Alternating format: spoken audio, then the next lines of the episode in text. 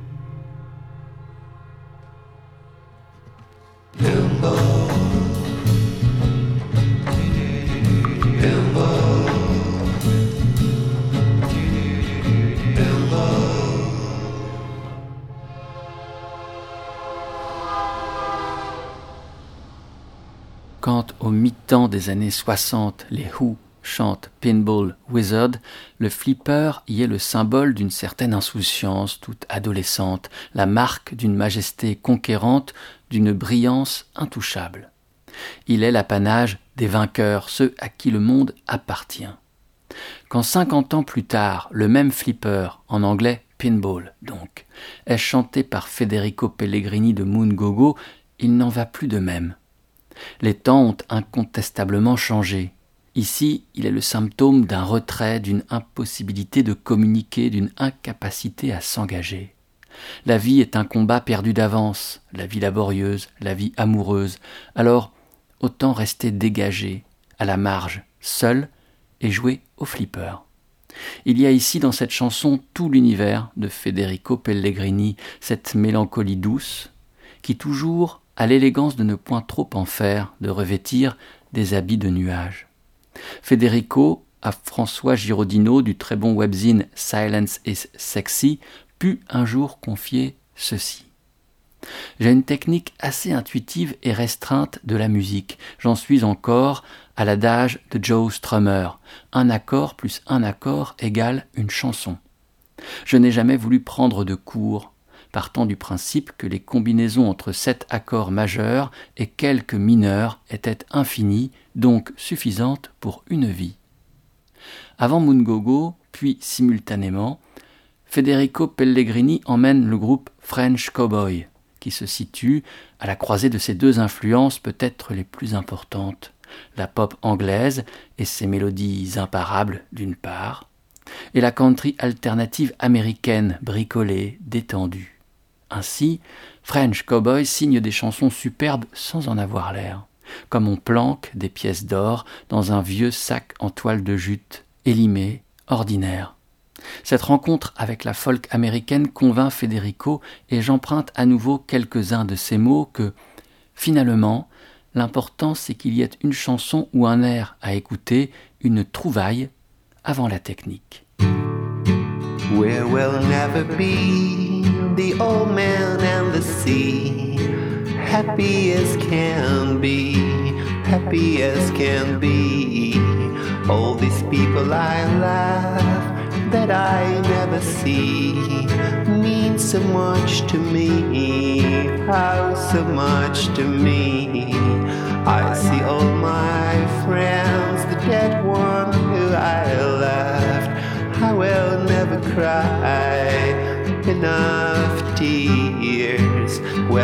time for me on my way to hell. Will I have a chance to see my friend Estelle when she disappeared? Because she disappeared. Did she go to hell or to heaven? I'm sure she's the queen, sure she's doing good. Happy as can be, hard time for diamonds. But we will never be the old man and the sea. Happy as can be, happy as can be.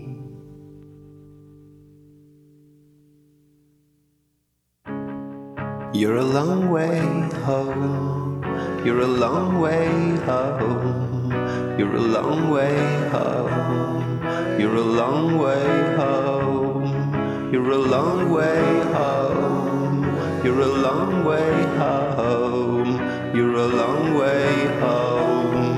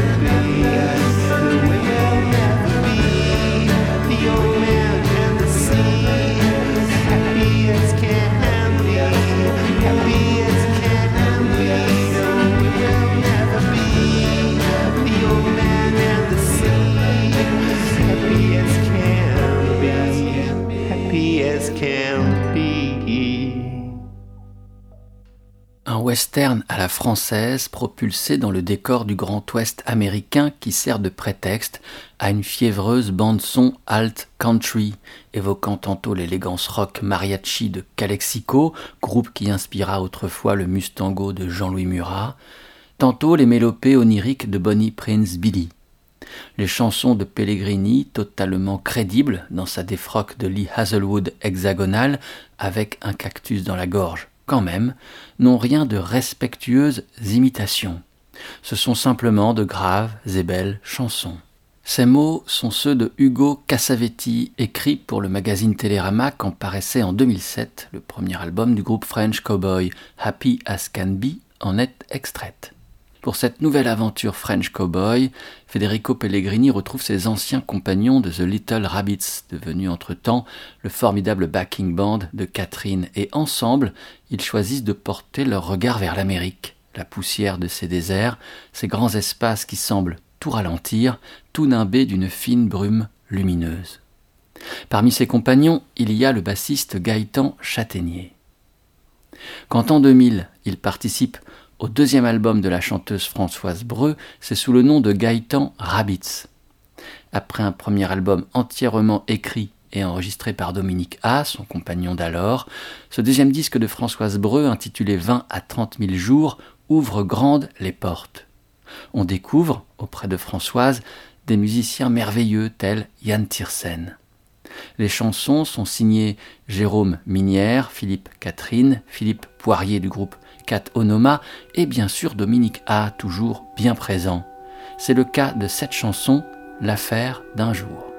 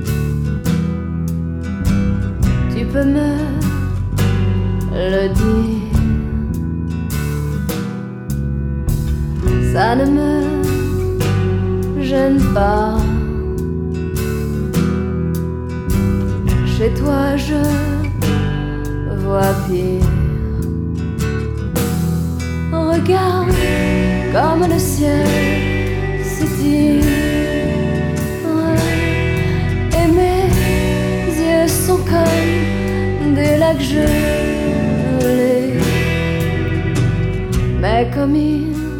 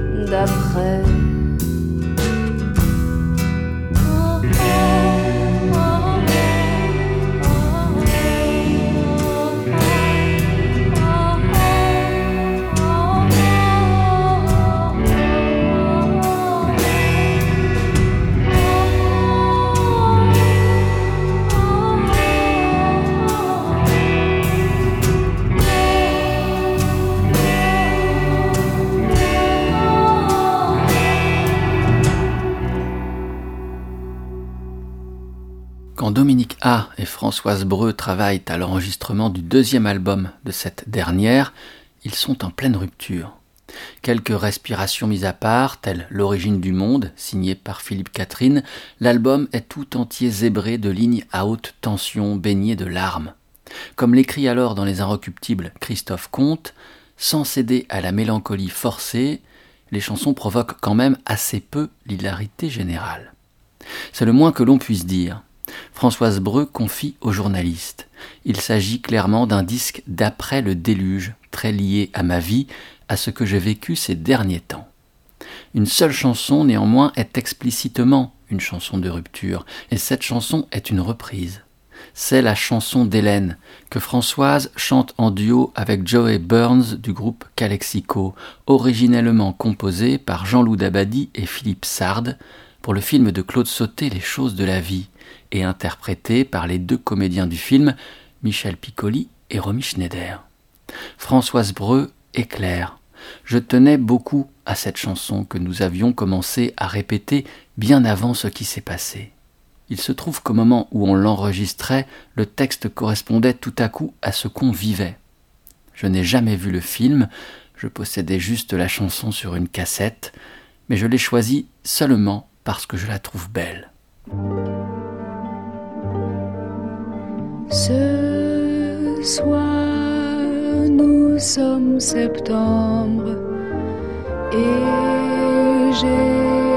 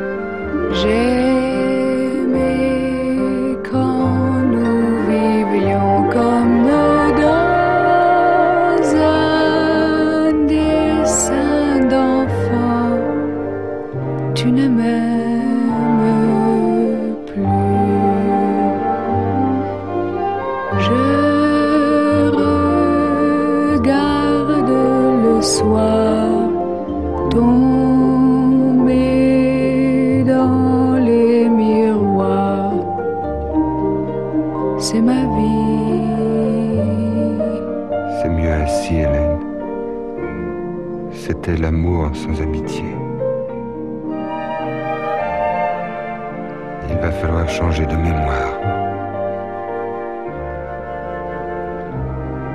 Je ne t'éclairai plus, Hélène.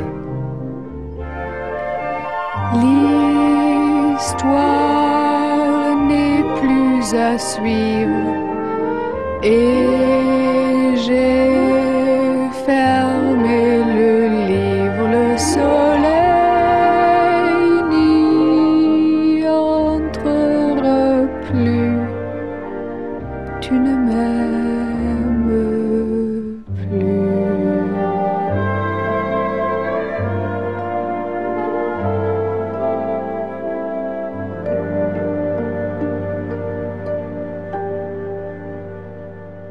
C'était la chanson du film euh, Les choses de la vie. Il faudrait préciser que les paroles sont de Jean-Loup Dabadi. Oui, qui sont merveilleuses. Et euh, il y a une chose importante à un certain moment. La phrase, c'est maintenant il faut changer de mémoire. Donc, Il quelle est la phrase f- Il va exacte falloir changer de mémoire. Il va falloir changer de mémoire. Je crois d'ailleurs que c'est toute l'histoire du film un peu, parce que le film, euh, il faut le rappeler, on, on l'a dit plusieurs fois, c'est l'histoire d'un accident, un homme de 40 ans, et qui tout d'un coup retrouve tout ce qu'il aurait pu avoir, tout ce qu'il n'a pas eu, et tout ce qu'il a, c'est-à-dire une femme qu'il a quittée, une jolie fille qu'il suit, et c'est vous. Et c'est, je crois, le drame d'un homme de 40 ans qui, à un certain moment de sa vie, est obligé de penser à la mort. Qu'est-ce que vous en pensez, Romy? Je pense à sa deuxième vie, il faut qu'il change, il veut changer sa vie. C'est à ça qu'il pense quand il part. Mais il y a quand même la mort en prolongement. Oui. Pour vous, c'est un sujet de préoccupation? La mort? Si, ça me fait peur. On parle des hommes de 40 ans, et on parle de la même manière des femmes de 30 ans. Vous êtes celle-là, alors qu'est-ce que c'est une femme de 30 ans, Romy Schneider? Euh, je pense que c'est le meilleur moment dans la vie d'une femme, les 30 ans. Malheureusement, ça dure pas 30 ans. Il faut en profiter à ce moment-là, ou il faut au contraire faire le point? Il faut en profiter et faire le point aussi. Vivre, qu'est-ce que c'est pour vous? C'est pas seulement profiter. Non, moi je vis chaque instant. Je ne vis pas euh, le passé, je ne vis pas le futur, je vis chaque je- le présent, je, chaque instant, tout, tout, les petites choses, les choses de la vie. Le 13 mars 1970, à 17h, Romy Schneider était l'invité de Jacques Chancel pour son émission Radioscopie, initiée sur les ondes de France Inter deux années auparavant et que Chancel continuerait d'animer jusqu'en 1982. Dans cet entretien, tantôt solaire, tantôt plus ombreuse, la comédienne plombe l'ambiance en déclarant être venue en studio avec un immense chapeau pour cacher sa sale gueule. Romy fait les frais du sexisme ordinaire de Chancel, qui semble vouloir la ramener sans cesse à sa condition d'épouse, de mère, de femme fragile. Mais elle parvient à emmener la discussion dans les parages du cinéma et de l'art. C'est elle la plus forte, finalement.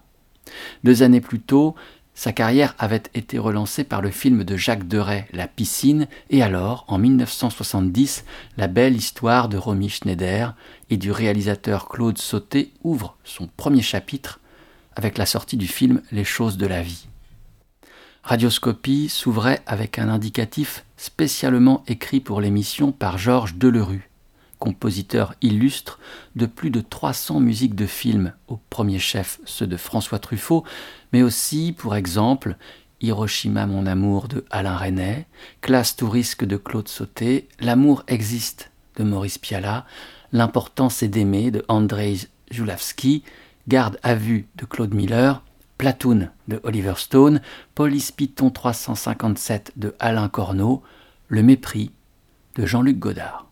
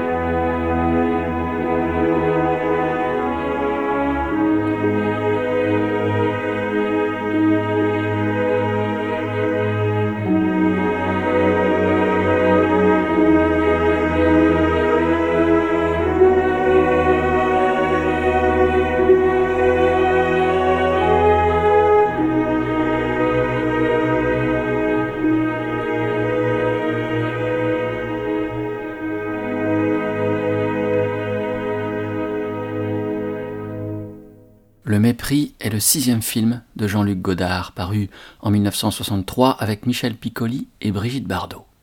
Que n'a-t-on pas dit sur ce chef-d'œuvre définitif? Quand la copie du film est restaurée et qu'il ressort sur les écrans en 2014, la critique de Télérama Marine Landreau écrit ces lignes d'une grande justesse. Godard aurait pu baptiser son film La nuit américaine dix ans avant Truffaut. D'abord parce qu'il précède son confrère dans sa dissection du cinéma, monde parallèle tenté d'en envahir un autre, jaloux et jalousé, la vie. Et surtout parce qu'il affirme que le cœur des hommes peut s'assombrir en plein soleil, comme on peut filmer la nuit en plein jour. Godard contemple les déclins du cinéma et de l'amour, irrémédiablement liés. Une scène mêle à merveille ces chutes abyssales. Procoche attire Camille, vers une minuscule fenêtre qui ouvre sur la mer, réduite à quelques centimètres carrés. Inconsciemment, le producteur Balour signe l'arrêt de mort du cinéma, remplacé par la télévision, et celui de l'amour de Camille pour son mari, remplacé par le fourvoiement infidèle. Pourtant jamais ne pointe l'amertume. Godard est un désespéré optimiste. La magie de ces images, bercé par les plus beaux échos du violon que Delerue ait composé, prouve qu'il ne croit pas à la mort du septième art. Godard a beau cacher ironiquement le visage de Brigitte Bardot derrière des branchages, alors qu'elle lit un ouvrage d'art, son sens du cadrage prouve combien il sut saisir les vertus rayonnantes de l'actrice. Déesse vivante, filmée aux côtés de statues de l'Antiquité, elle offre son rôle le plus envoûtant, le plus énigmatique.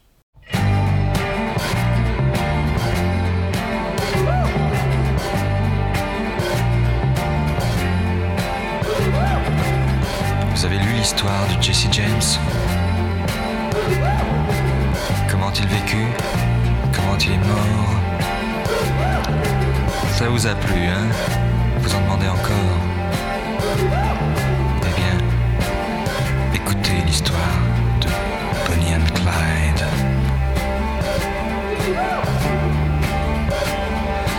Alors voilà, Clyde a une petite amie. Elle est belle et son prénom c'est... Bonnie, À eux deux, ils forment le gang Barrow. Leur nom Bonnie Parker, est Clyde Barrow. Bonnie and Clyde. Bonnie and Clyde.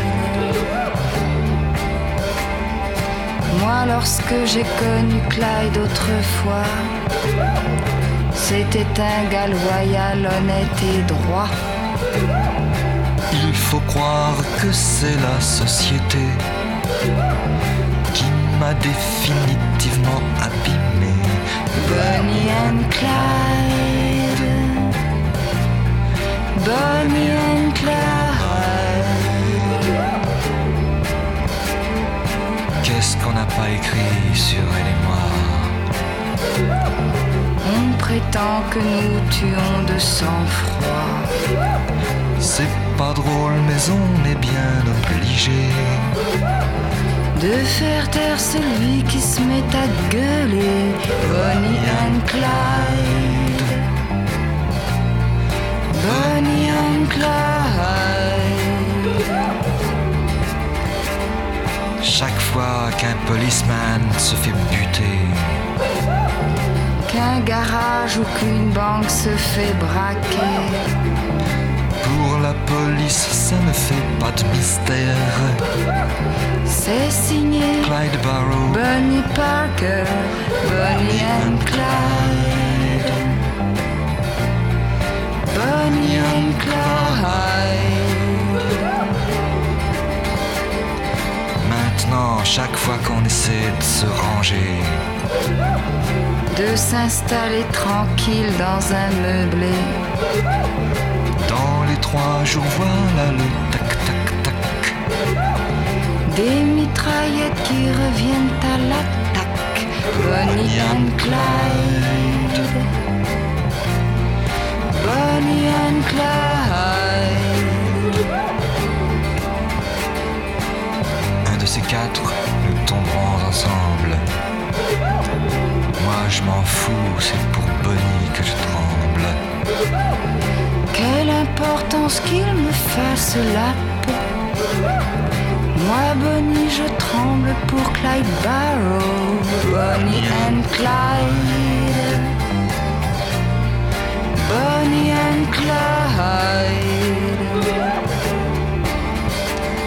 De toute façon, il ne pouvait plus s'en sortir. La seule solution, c'était mourir. Mais plus d'un les a suivis en enfer. Quand sont morts Barrow et Bonnie Parker, Bonnie and Clyde. Bonnie and Clyde.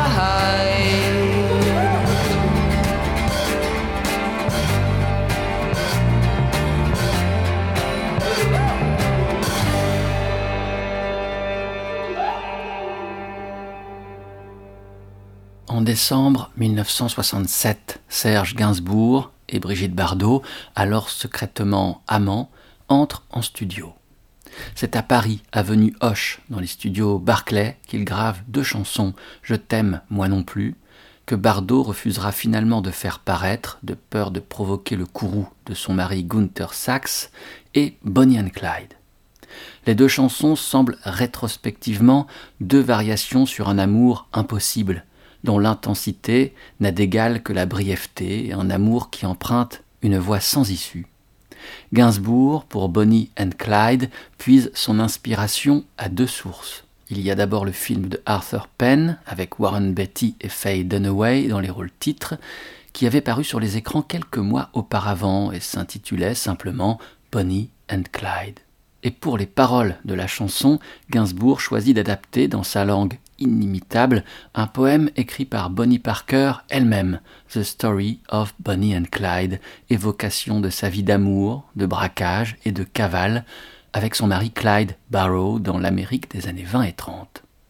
Ce poème, Bonnie Parker l'adresse à un journal quelques semaines avant sa mort et celle de Clyde, et dans ce poème funèbre d'une centaine de vers, The End of the Trail, au bout de la route, elle prédit leur fin proche.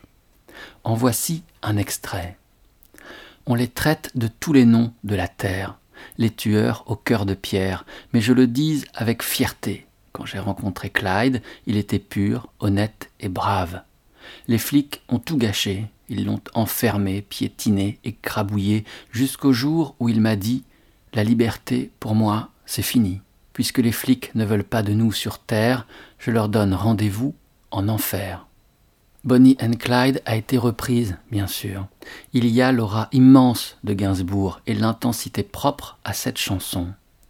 Quand l'Australien Mick Harvey des Bad Seeds la chante, c'est Anita Lane qui tient le rôle de Bonnie. Quand c'est l'Américain Dean Wareham de Luna qui l'interprète, il invite, pour lui donner la réplique et endosser le rôle de Bonnie Parker, la Française Laetitia Sadier.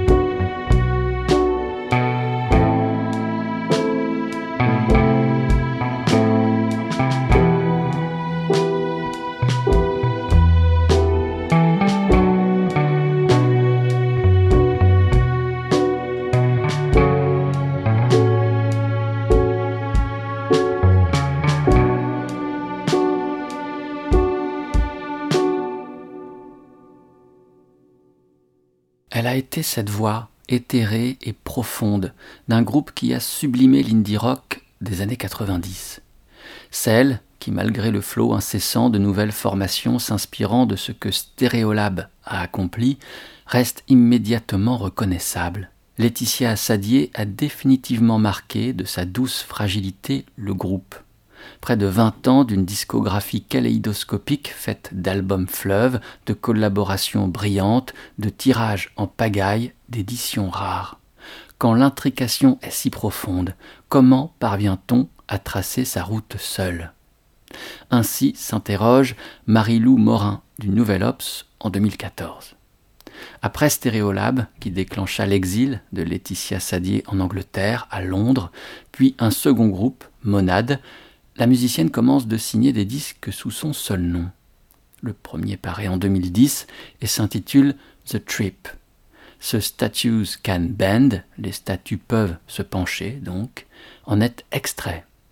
The Trip, apparu sur le label américain Drag City, et son enregistrement s'est déroulé pour moitié en Angleterre, en compagnie des musiciens français Julien Gasque de Aqua Serge et Emmanuel Mario de Holden, et pour moitié aux États-Unis avec Yuki Matthews du groupe The Shins et Richard Swift. Swift est un auteur, compositeur, interprète, mais aussi producteur. Outre ce disque de Laetitia Sadier, il a supervisé des disques signés Tahiti 80, Foxygen, Mina Birds, Valérie June, Kevin Morby ou encore Damien Jurado. Avec Jurado, justement, quelques mois après avoir produit son disque Saint Bartlett en 2010, il enregistre un disque uniquement constitué de reprises, Other People's Songs, en un week-end seulement et sur une console 4 pistes. À l'économie donc, et dans l'urgence, les deux hommes, Gerardo, Swift, payent leur tribut à Yes, Bill Fay ou encore à Kraftwerk.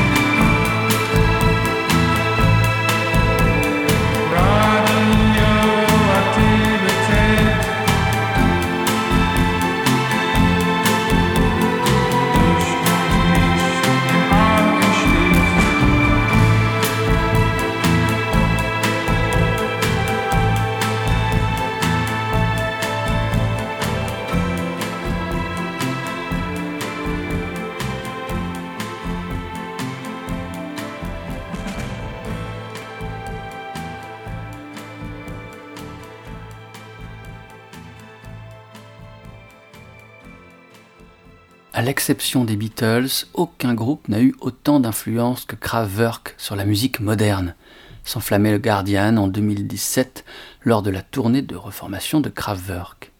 Influente, oui, et étrangement visionnaire, intemporelle. Le critique Laurent Rigoulet, qui écrit souvent pour Télérama, a par exemple avancé. Les crépitements de Radio Activity et les vagues profondes de sa mélancolie sont balayés par le modernisme d'ondes sonores portant l'angoisse de Tchernobyl ou de Fukushima. Radio Activity paraît originellement en 1975 et sera ensuite beaucoup repris.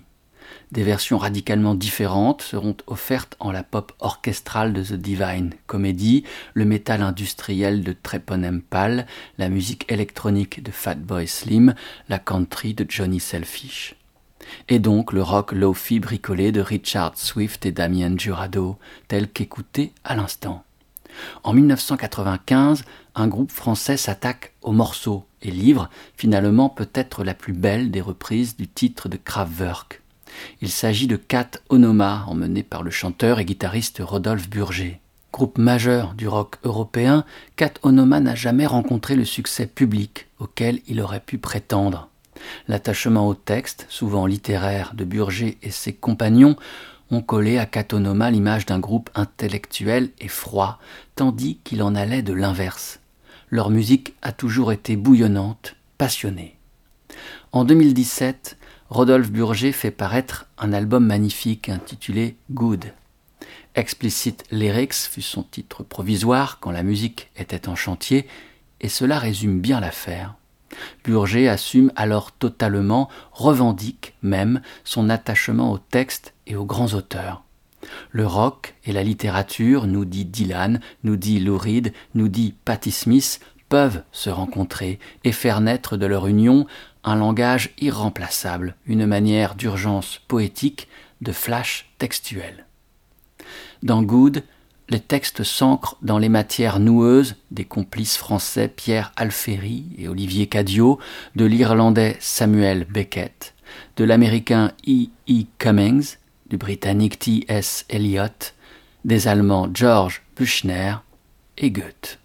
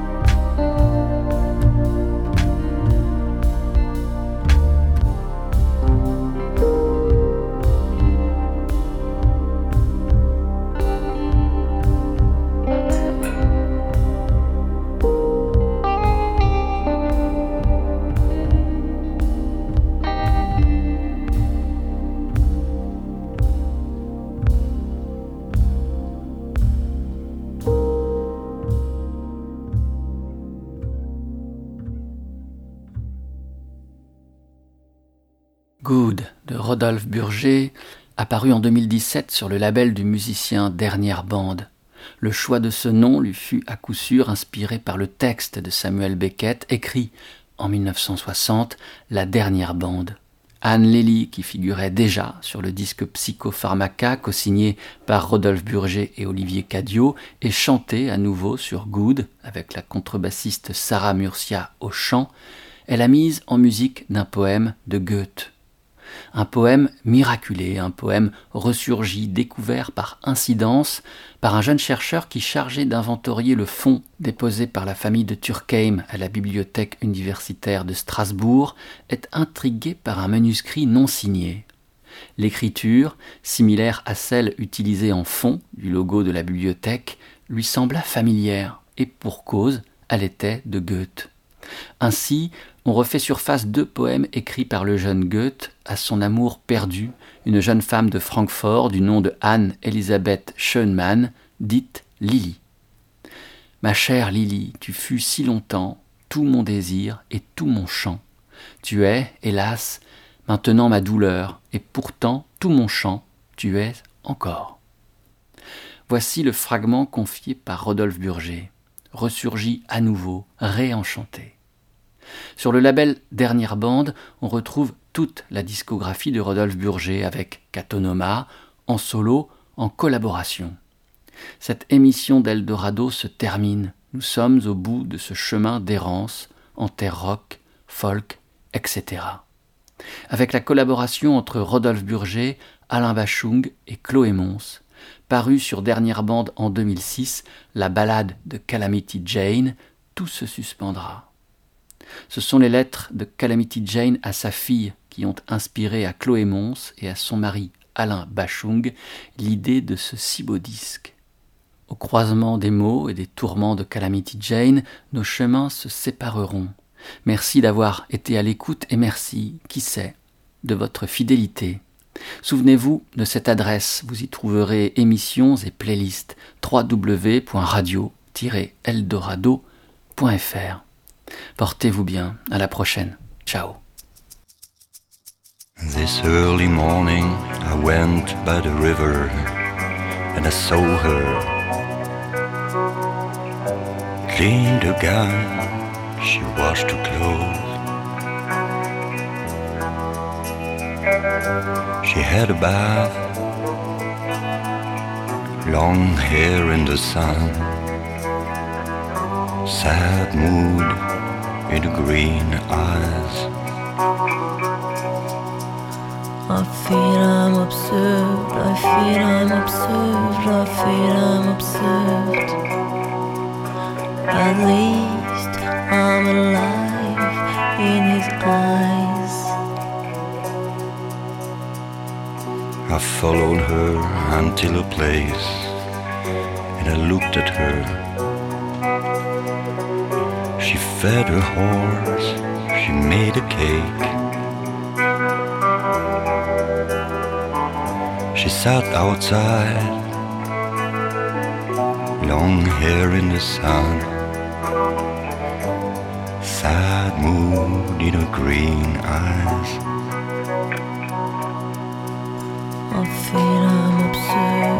Feel I'm absurd, I feel I'm absurd.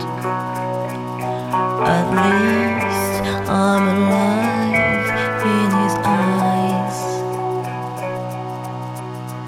Tonight she'll go to the bar.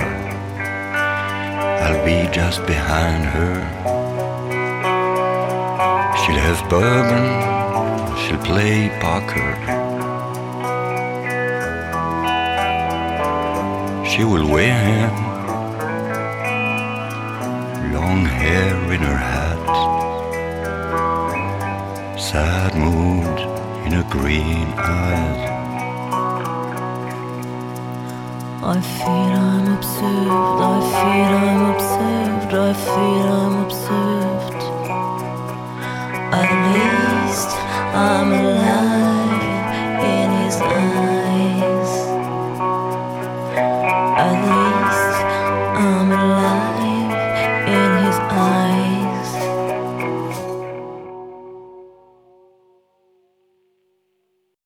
Miles City, 20 janvier 1901.